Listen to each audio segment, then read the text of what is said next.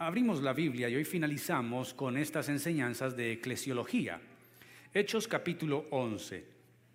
Hechos capítulo 11, versículos 19 al 26. Hoy hablaremos acerca de la iglesia de Antioquía, una iglesia que fue protagonista del cristianismo en el primer siglo. Le pido estar de pie si no tiene impedimento físico. Leeremos Hechos 11, 19 al 26. Abra la Biblia o encienda su dispositivo. Si va a leer la escritura desde su celular, aproveche para quitarle el audio, el sonido, ponerlo en vibración o en modo avión o en modo oculto. Deberíamos inventar algo de eso. Modo oculto, que no suene ¿sí? mientras estamos en la palabra y mucho menos en la adoración. Dice la escritura, Hechos 11, 19 al 26. Ahora bien, los que habían sido esparcidos a causa de la persecución que hubo con motivo de Esteban, pasaron hasta Fenicia, Chipre y Antioquía no hablando a nadie la palabra, sino solo a los judíos. Pero había entre ellos unos varones de Chipre y de Sirene, los cuales cuando entraron en Antioquía hablaron también a los griegos, anunciando el Evangelio del Señor Jesús. Y la mano del Señor estaba con ellos, y gran número creyó y se convirtió al Señor. Llegó la noticia de estas cosas a oídos de la iglesia que estaba en Jerusalén, y enviaron a Bernabé que fuese hasta Antioquía. Este, cuando llegó y vio la gracia de Dios, ¿qué pasó? Se regocijó y exhortó a todos a que con propósito de corazón permaneciesen fieles al Señor, porque era varón que bueno y lleno del Espíritu Santo y de fe. Y una gran multitud fue agregada al Señor. Después fue Bernabé a Tarso para buscar a Saulo y hallándole le trajo a Antioquía y se congregaron allí todo un año con la iglesia y enseñaron a mucha gente y a los discípulos se les llamó cristianos por primera vez en Antioquía. Amén. Muy agradecido, Señor, en esta mañana. Tú eres bueno, eres fiel, para siempre es tu misericordia. Tú permaneces por los siglos, eres el Dios bueno, eres el Dios eterno, eres el Dios soberano, como hemos cantado. Ahora, Señor, nos presentamos delante de ti para exponernos frente a tu palabra. Señor, necesitamos que nos hables, que nos exhortes, que nos animes, que nos alientes, que nos consueles, que tu palabra, Señor, produzca fe en nosotros, pues la fe viene por el oír y el oír por tu palabra. Señor, queremos ser esa iglesia que tú quieres que seamos. Enséñanos a hacerlo. Padre, mi vida está en tus manos, tú me conoces. Si hay algo bueno delante de mí y en mí, solo ha sido puesto por ti. Así que todo es para tu gloria. Todos estamos delante de ti y dependemos solo de ti. En el nombre de Jesús. Amén. Y amén. Salude a la persona que está al lado suyo o atrás de usted y dígale buen día.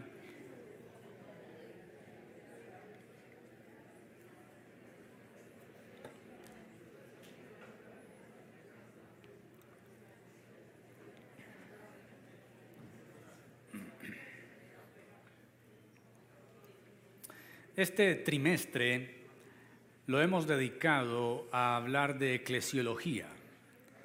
En la teología sistemática, la eclesiología es la doctrina que estudia y enseña los modelos de iglesia, el gobierno de la iglesia, el propósito de la iglesia. Hemos visto la eclesiología durante estos meses con el propósito de sustentar desde la Biblia y sobre todo en el libro de los Hechos, cómo es una iglesia bíblica y saludable. Vimos entonces estas cualidades desde el propósito de la iglesia hasta la disciplina y la expansión de la misma. Y usted puede repasar esto, lo bueno de transmitir los cultos también es que quedan en YouTube, en nuestro canal, y usted puede verlos y seguir estudiando en ellos. Luego vimos cómo Pablo expresa la eclesiología a Tito en su carta. Tito es anciano y pastor en la iglesia. Bueno, más que pastor, es un comisionado por Pablo para que él nombre ancianos o pastores en las iglesias que hay en la isla de Creta. Hace ocho días vimos acerca de los tres llamados del Señor a su iglesia. Tres llamados fáciles de aprender. Los tres empiezan por ese. Fuimos llamados a la salvación, a la santidad y al servicio.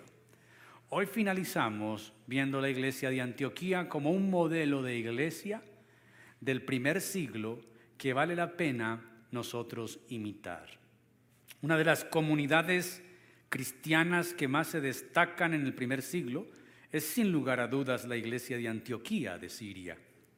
Antioquía fue una próspera ciudad situada en la provincia de Cilicia, hoy al sureste de Turquía, a casi 30 kilómetros del mar Mediterráneo y casi 500 kilómetros al norte de la ciudad de Jerusalén. Era en épocas del Nuevo Testamento la tercera ciudad más importante de todo el imperio romano, precedida por Roma, la capital del imperio, Alejandría, en el norte de Egipto. Culturalmente era reconocida en todo el mundo conocido y era un puente entre diversas regiones del imperio. Es en esta ciudad donde Lucas, el escritor de Hechos, en el capítulo 11, narra que nace una de las comunidades cristianas de más influencia en el avance del Evangelio, no solo para su generación, sino para toda la historia del cristianismo. Basta decir que el término cristiano por primera vez se nombró en Antioquía, en Hechos 11:26. A ellos se les llamaba los de Nazaret o los nazarenos, luego se les llamó eh, los del camino, eh, luego pues a Pablo le dijeron que era una plaga, que sembraba sedición y todo lo demás, pero fue en Antioquía donde se le llamó a los seguidores de Jesús, a los discípulos cristianos. Y la palabra cristiano o el término aparece solo tres veces en la Biblia. Aquí en Hechos 11:26, luego en Hechos también al finalizar, cuando Pablo le predica y cuenta su testimonio al procónsul y el procónsul dice, por, por poco me persuades a hacerme cristiano. Y luego Pedro en su primera carta dice que nosotros padecemos lo mismo que nuestros hermanos cristianos en todo el mundo. El término cristiano es para referirse a las personas que reconocían y confesaban a Jesucristo como su Señor y Salvador, viviendo también acorde a su fe. Además, la iglesia de Antioquía es la enviadora, que es un término de misiones o misiológico. ¿A quién envía? A Bernabé y a Pablo y a sus acompañantes a través de varias regiones de eh, Asia y Europa del imperio romano predicando el Evangelio de Jesús. En otras palabras, el cristianismo alcanzó a gran parte del mundo conocido gracias a la labor realizada desde la iglesia de Antioquía. Ahora, ¿qué características tenía esta iglesia para alcanzar a su generación con el mensaje del Evangelio? ¿Y qué podemos imitar de la iglesia de Antioquía? Veremos cinco cosas que imitar. Lo primero, lo que vemos en la iglesia de Antioquía, Antioquía es creyentes sin protagonismo y que superan barreras. ¿Cómo lo vemos? Cuando leemos la historia de la formación de esta iglesia, notamos que quienes predican en aquella ciudad multicultural lo hacen solo sin asesión de personas. Pero hay que recordar algo.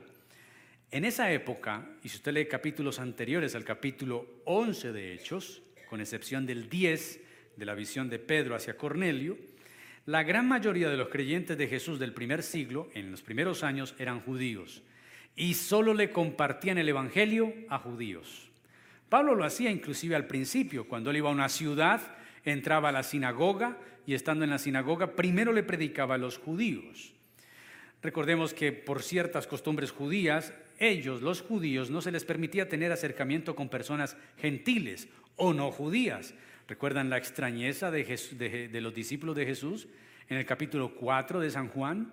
Cuando ven a Jesús sentado en el pozo de Jacob y ellos han venido de traer comida y ellos entre ellos dicen, ¿qué hace Jesús hablando con una mujer a solas y samaritana? No era bien visto, ellos no lo hacían, un asunto cultural de nacionalismos. Pero el relato de Hechos 11 nos dice que los creyentes salidos de la dispersión, por causa del asesinato de Esteban, el primer mártir, cuando Esteban lo, lo matan, la iglesia tiene la necesidad, obligación de huir, de salir, de dispersarse. ¿Por qué? Recordemos Hechos 1, 7 y 8. Pero recibiréis poder cuando haya venido sobre vosotros el Espíritu Santo y me seréis qué? Testigos. ¿En dónde? Jerusalén, Judea, Samaria y hasta lo último de la tierra. La iglesia primitiva ya tenía inundada Jerusalén con el Evangelio, pero no querían salir de Jerusalén. Así que Dios permite el asesinato de Esteban para que la iglesia se disperse. Y dispersándose la iglesia, entonces vemos que en el capítulo 8 eh, se van a Judea, Felipe se va a Samaria y ahora estos han llegado hasta Antioquía. Mire esto, lo que dice el versículo 20 del capítulo 11. Entre los que fueron dispersos, dice, habían entre ellos unos varones de Chipre y de Sirene, los cuales cuando entraron a Antioquía hablaron también a quienes. ¿A quienes le hablaron? O sea, a los no judíos, anunciando el Evangelio del Señor Jesús. Desconocemos los nombres de, estos eh, chipriotas y sireneos, como sería su gentilicio, que le predicaron la palabra a esta gente. Son totalmente anónimos para nosotros. Lucas no nos da nombres. Sin embargo, lo que sí deja constancia en la escritura es que ellos se atrevieron a superar fronteras, tanto geográficas como culturales, como étnicas, y también le predicaron a los griegos. ¿Qué aprendemos de esto? Aprendemos que muchos de los grandes movimientos en la historia de la iglesia a través de los siglos han sido gestados por anónimos valientes. A veces nos deslumbran los grandes nombres y olvidamos que detrás de ellos hay un ejército de fervorosos creyentes anónimos. Como lo decía Moody, el gran predicador estadounidense, cuando lo felicitaban por sus sermones, él decía, no, no, eso no es mío, es del Señor y además de una cantidad de rodillas que están orando mientras yo predico. Se dice que debajo de la tarima donde Moody predicaba, habían hombres y mujeres de rodillas desde antes que empezara la predicación a después de terminar la predicación. Creyentes anónimos. Estos como los de Chipre y Sirene que llevaron el Evangelio a Antioquía sin importar las barreras. La iglesia decía, solo a los judíos, solo a los judíos. Estos dijeron, no, también a los griegos y les predicaron el Evangelio sin hacer acepción de personas. Mis queridos, el Evangelio es el mensaje donde solo uno, que se llama Jesús, debe ser reconocido. Y en donde todos, sin discriminación, deben ser invitados a seguirle. El protagonista de la iglesia ha sido, es y será Cristo Jesús no ninguna persona, ningún predicador, no ningún pseudo apóstol, pseudo profeta, no, es Jesús el Señor. Lo segundo que podemos aprender de la iglesia de Antioquía es que eran creyentes firmes y constantes en sus disciplinas espirituales. Esta iglesia está en formación, está naciendo la iglesia de Antioquía, necesitaba ser instruida en la palabra. Mire lo que sucede. Vaya conmigo al capítulo 11 de nuevo y lleve sus ojos allí en el versículo 21. Eh, y la mano del Señor estaba con ellos. ¿Con quiénes? Con los de Chipre y Sirene que compartieron el Evangelio en Antioquía y dice que anunciando el Evangelio el Señor estaba con ellos y gran número creyó y se convirtió al Señor. Noten que el resultado final del Evangelio no es solo creer, el Evangelio también debe producir conversión. Hay muchos que creen pero no se convierten. Eso no es una maravilla, dice el apóstol Santiago en su carta. ¿Crees que Dios es uno? Bien lo haces. Los demonios también creen y tiemblan, pero los demonios no se salvan por creer. Y no se van a salvar, la redención es para humanos nada más. Y, esto lo digo para aquellos que dicen que creen pero no se convierten. El solo creer no te salva. Si no te conviertes al Evangelio, no serás salvo. Versículo 22. Llegó la noticia de estas cosas a oídos de la iglesia que estaba en Jerusalén. Enviaron a Bernabé que fuese hasta Antioquía. Y este cuando llegó vio la gracia de Dios y se regocijó y exhortó a todos a que con propósito de corazón permaneciesen fieles al Señor. Dice que Bernabé les enseñó. Mira cómo describe Lucas, el que escritor de Hechos, a Bernabé. Versículo 24. Note las virtudes de Bernabé. Sabemos que es hijo de consolación, que fue el nombre que le colocaron los discípulos en el capítulo 4 de Hechos. Era un varón bueno y lleno del Espíritu Santo y de fe. ¿Cuándo fue la última vez y a la última persona que describieron así? A Esteban. Ahora Lucas dice, hey, Esteban fue el primer mártir y fue un hombre lleno del Espíritu Santo, de fe, de sabiduría. Pero aquí tenemos otro, se llama Bernabé. Es un varón bueno. Está lleno del Espíritu Santo y de fe.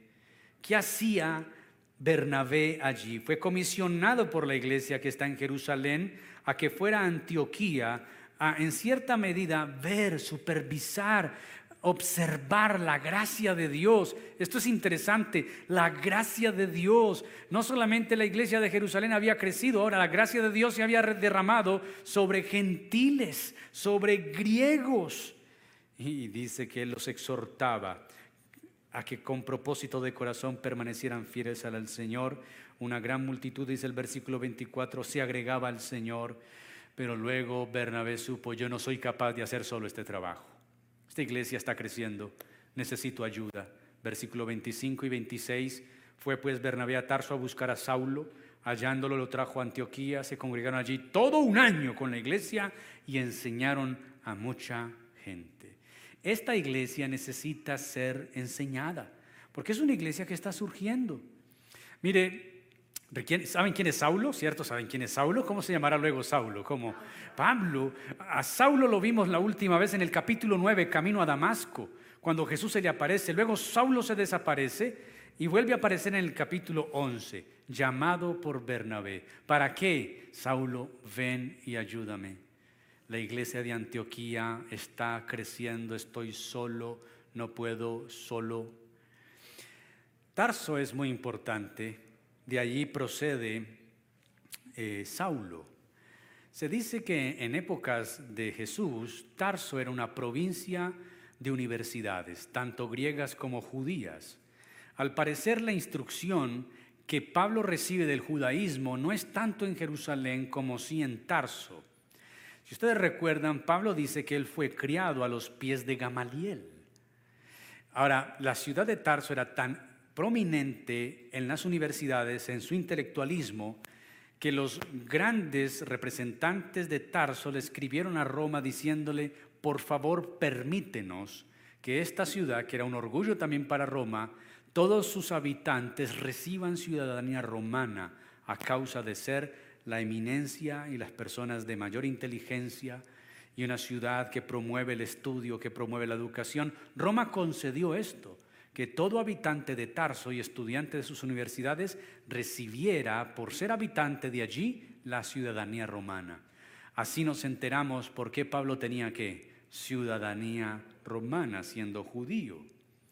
Pero el estudio de la palabra fue algo característico de los nuevos creyentes de Antioquía. Existió un esfuerzo deliberado de la enseñanza. No se les abandonó a los nuevos hermanos de Antioquía a las creencias erróneas eh, causadas por el trasfondo, porque es que en Antioquía también había paganismo, habían griegos, una comunidad judía grande, pero griegos con su paganismo también. Así que Bernabé y Saulo invirtieron un año de sus vidas enseñando a la iglesia en Antioquía, un año. Y lo que me parece más especial de esto es que a Pablo, que luego sería reconocido así, al que le debemos dos terceras partes del Nuevo Testamento, empezó su labor de maestro en la iglesia de Antioquía. Ahí fue donde empezó realmente. De igual manera observamos que esta iglesia no solamente estaba dedicada al estudio de la palabra, también tenía disciplinas como la oración, el ayuno y el servicio. Vaya conmigo a Hechos 13 y los primeros tres versículos. Mire lo que dice ahí la palabra. Había entonces en la iglesia que estaba en Antioquía profetas en plural y maestros en plural. Bernabé, Simón que se llama Niger, Lucio de Sirene, Manaén, el que se había criado junto con Herodes el tetrarca, y Saulo. Ministrando estos al Señor y ayunando, dijo el Espíritu Santo, apartadme a Bernabé y a Saulo para la obra que los he llamado. Entonces, habiendo ayunado y orado, les impusieron las manos y los despidieron. Así que esta iglesia de Antioquía era una iglesia que estaba enseñada a la palabra, pero tenía otras prácticas de disciplinas espirituales que les caracterizaba. Tenemos la oración, tenemos el ayuno y tenemos el servicio que podemos entenderlo como la misión. Apárteme a Saulo y a Bernabé para la obra que los he llamado era servir al Señor a través de las misiones. Si deseamos ser una iglesia que impacte a esta generación, debemos vivir la palabra, la oración, el ayuno y el servicio. ¿Qué debemos vivir? La palabra, la oración, el ayuno y el servicio. Debemos cultivar como iglesia dichas disciplinas espirituales, tanto individual como colectivamente. Para ello no hay atajos. Se trata de vivir estos cuatro aspectos de forma constante. Vivir la palabra, vivir una vida de oración, ayunar también y servir. Lo tercero que caracteriza a la iglesia de Antioquía es que eran creyentes con corazón sensible a la necesidad. Vaya conmigo al capítulo 11, pero versículos 27 al 28. En aquellos días unos profetas descendieron de Jerusalén a Antioquía y levantándose uno de ellos llamado Agabo, daba a entender por el Espíritu que vendría una gran hambre en toda la tierra habitada, la cual sucedió en tiempos de Claudio. Entonces los discípulos, los discípulos de dónde?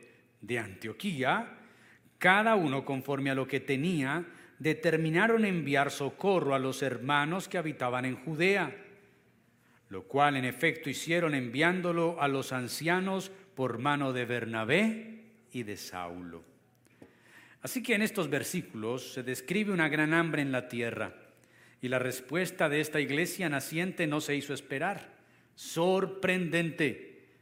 Tienen pocos meses en el Evangelio y ya se les llama discípulos.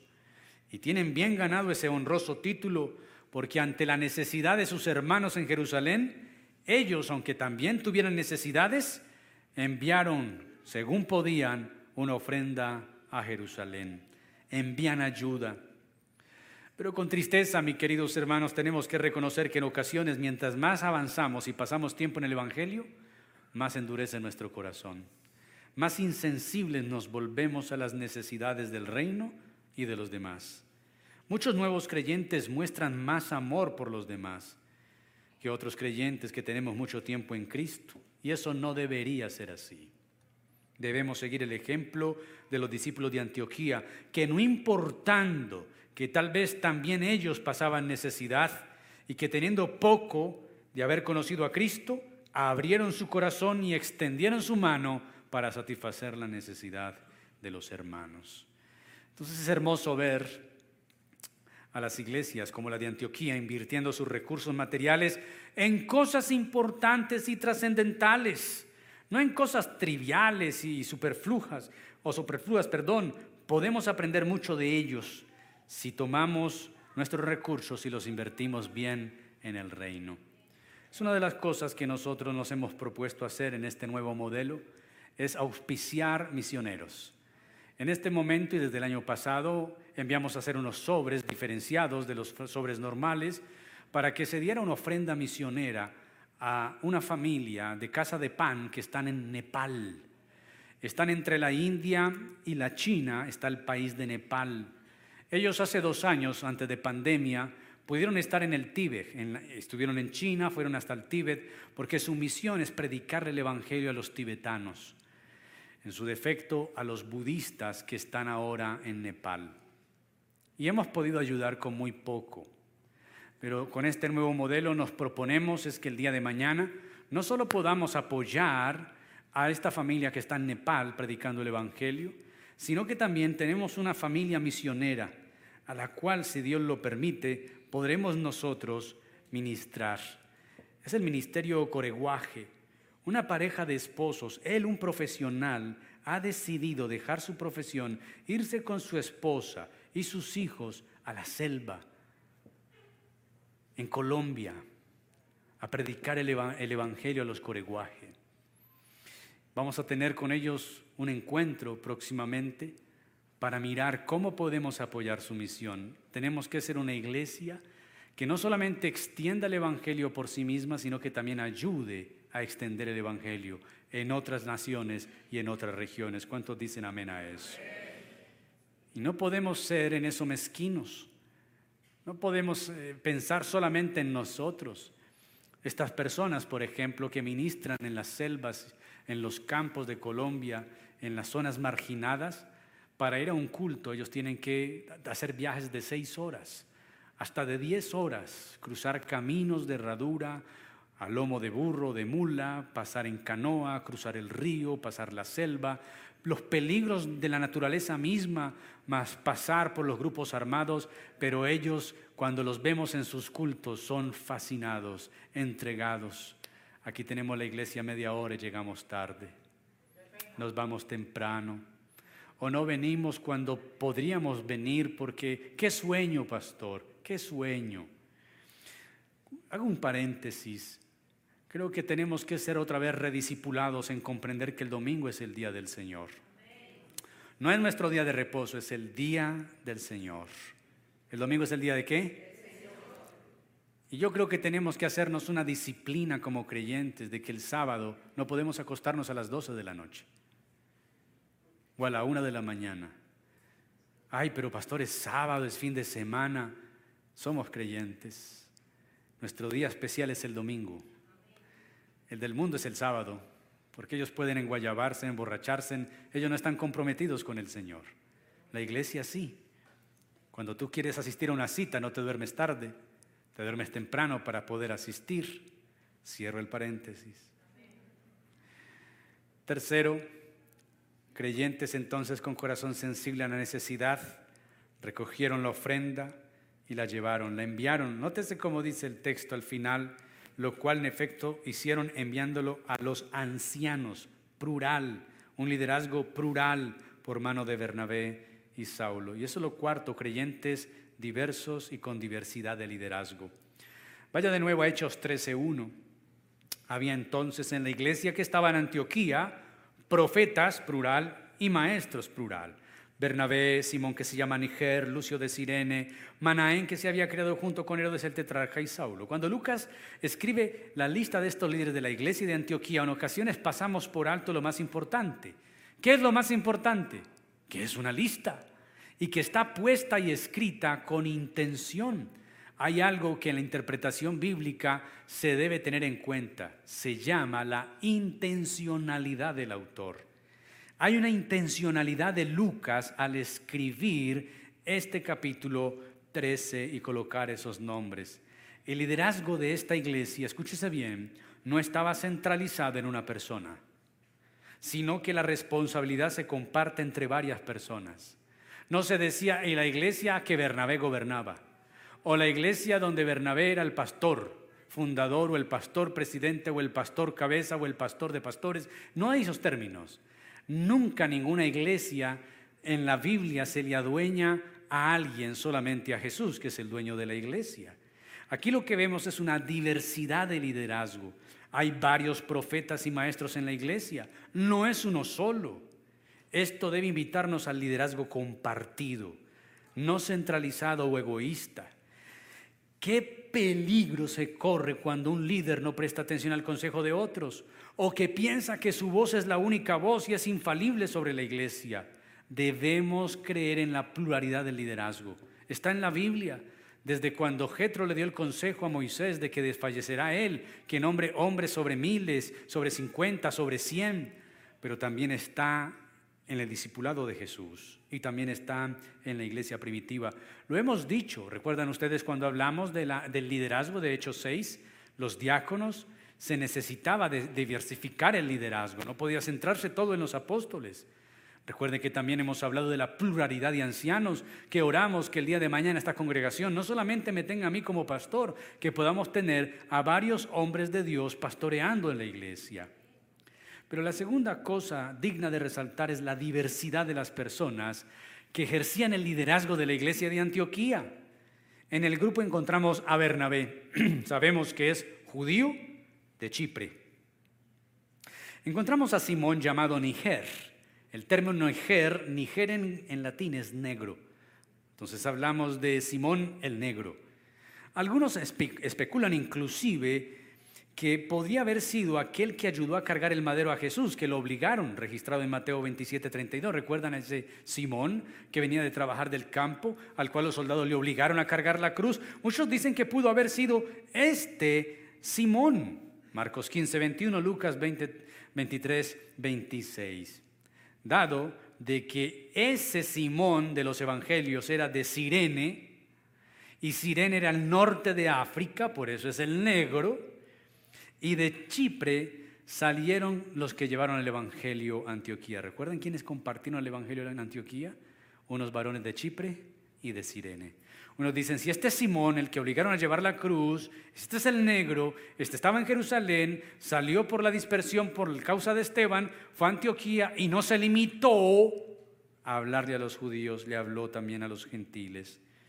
También se encuentra Lucio de Sirene y Manaén, este último, Manaén, Dice que se había criado en el ambiente de la realeza de la familia de los Herodes. Muchos dicen que él fue levantado por la misma nodriza que levantó a los Herodes. Y finalmente encontramos a Saulo, que era de la ciudad de Tarso, una ciudad de intelectuales, de universidades, un hombre letrado, un hombre celoso del judaísmo que persiguió a la iglesia y ahora sería conocido como el apóstol Pablo. Entonces miren esto, mis queridos, muy notoria la diversidad, tanto racial como cultural, de los líderes de la iglesia. Y seguramente cada uno de ellos conservaba un bagaje cultural muy diferente al de los demás. Cuando yo llevo más de 20 años eh, en la iglesia aquí en Envigado, y yo recuerdo que años atrás la gente creía que por haber una iglesia en Envigado era una iglesia de ricos, era una iglesia de estratos altos. Por lo contrario, yo lo que he visto es la diversidad de la gracia del Señor en esta congregación. Porque esta no es una iglesia estratificada. Aquí tenemos de todo un poquito. Y es poder ver la diversidad del cuerpo de Cristo. Yo conozco hermanos que son estudiados, tienen doctorados, maestrías, pero conozco hermanos que solo tienen primaria y otros que ni primaria tienen y aprendieron a leer en su casa. Conozco hermanos que viven en muy buenos barrios, y conozco otros hermanos que viven en su casa sencilla, humilde, estrato 1, estrato 2, otro estrato 5 o 6. Pero aún así todos somos parte de la iglesia.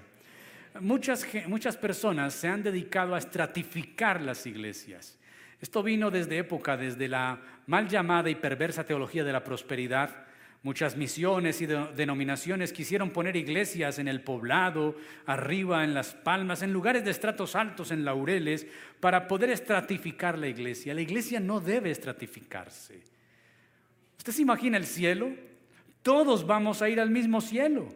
Nadie que está, viviera en estrato 7 con unidad cerrada y con portero va a ser puesto aparte en el cielo. Vivirá al lado del hermano que vivía en un estrato bajo, que tenía un trabajo del día a día en la calle. Y esa es la diversidad del cuerpo de Cristo. Y yo me gozo y me he gozado al ver que en la congregación hay gente de todo tipo y eso es una gran bendición del Señor. No necesitamos estratificarnos, no necesitamos saber de dónde somos o venimos, de qué familia procedemos. Lo único que necesitamos saber es que hemos sido lavados con la misma sangre y tenemos el mismo Espíritu Santo.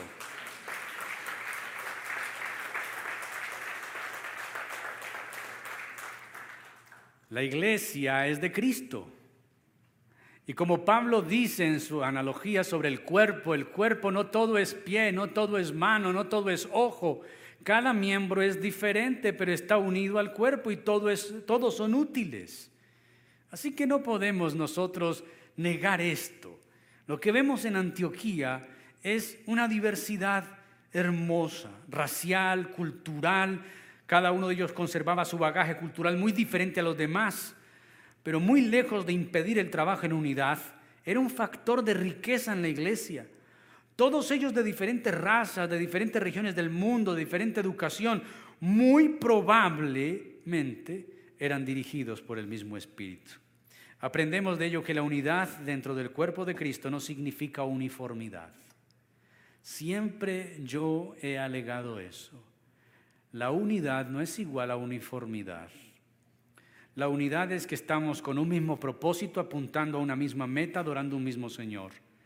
Uniformidad es cuando estás en una iglesia, en una denominación, donde te piden que pienses como el pastor, que hables como el pastor, que ores como el pastor, que camines como el pastor. No. La unidad se expresa en la diversidad, pero siempre dirigida por el Espíritu Santo. No busquemos que todos sean iguales a nosotros. No pensemos que todos deben hablar como nosotros, pensar como nosotros, hacer las cosas de la manera en que nosotros las hacemos. Es imposible. La diversidad del cuerpo de Cristo es una bendición. Yo disfruté de esa diversidad en el seminario bíblico, en la FUSBC, cuando estuve en mi carrera de teología. Yo estudié con bautistas, interamericanos, presbiterianos, luteranos, yo estudié con toda esta gente que venía de otras vertientes cristianas y pensábamos en algunas cosas muy diferentes, pero luego yo contemplaba, recuerdo que un amigo mío de la universidad, luterano, me dijo, Felipe, te invito al bautismo de mi bebé. Yo dije, ¿bautismo del bebé? Nosotros no bautizamos bebés, pero yo dije, yo voy. Y fui. Y fui y vi cómo el obispo luterano bautizaba a su bebé. Pero luego le tuve que preguntar, ¿por qué bautizan los bebés? Y él, como los presbiterianos creo que también lo hacen, me dio una explicación que para mí es suficiente. Y no deja de ser mi hermano en Cristo. Y no dejo de bendecir al Señor por los luteranos, porque ellos también son lavados con la sangre de Cristo. Nosotros tenemos que reconocer la diversidad del cuerpo de Cristo. No podemos pedir uniformidad, pero sí Jesús oró por la unidad.